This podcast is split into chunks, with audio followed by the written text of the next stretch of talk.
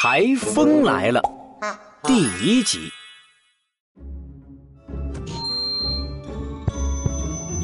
哦吼吼吼吼！同学们，台风蜗牛即将在今晚登陆奥苏维。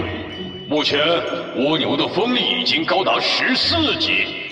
今明两天学校停课，所有同学请尽快回家。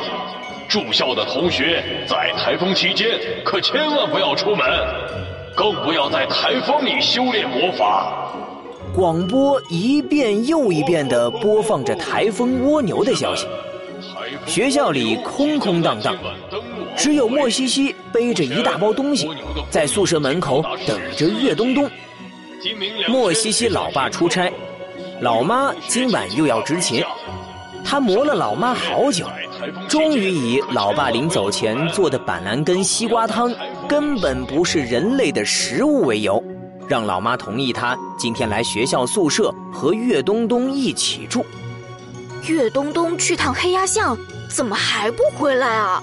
莫西西话音未落，就远远的看到岳东东背着塞得满满当当的书包，踩着飞行滑板回来了。岳东东，你买了什么啊？怎么这么久？嘿嘿，都是好东西。岳东东一边说，一边打开宿舍的门，招呼莫西西一起走了进去。那你看，刚放下书包，岳东东就拿出一个红色鱿鱼形状的风筝，对莫西西说：“嘿嘿，这是火绒布风筝。董喵说这个风筝特别结实。”无论多大的风会把它吹破的。莫西西一愣，感觉到有点不对劲儿。等一下，岳东东，你不会是想台风的时候出去放风筝吧？啊，对啊，我还是第一次见到台风，应该很好玩吧？岳东东，你傻了吧？莫西西像看外星人一样看着岳东东。你知道十四级台风有多恐怖吗？去年夏天的十四级台风可把奥苏维好多房子都吹倒了，我家客厅的落地窗玻璃都被吹碎了。还好我老妈用冰魔法做了一堵大冰墙，不然估计我和我老爸都得被吹飞出去。啊啊！这么可怕的吗？可这个台风不是叫蜗牛吗？我觉得。应该不会很厉害吧？岳东东满脸都是不可思议的表情。台风名字和厉不厉害可没关系。去年的十四级台风还叫跳蚤呢。今年台风天，魔法警察部所有人都要值班，好及时救援各地出现的状况。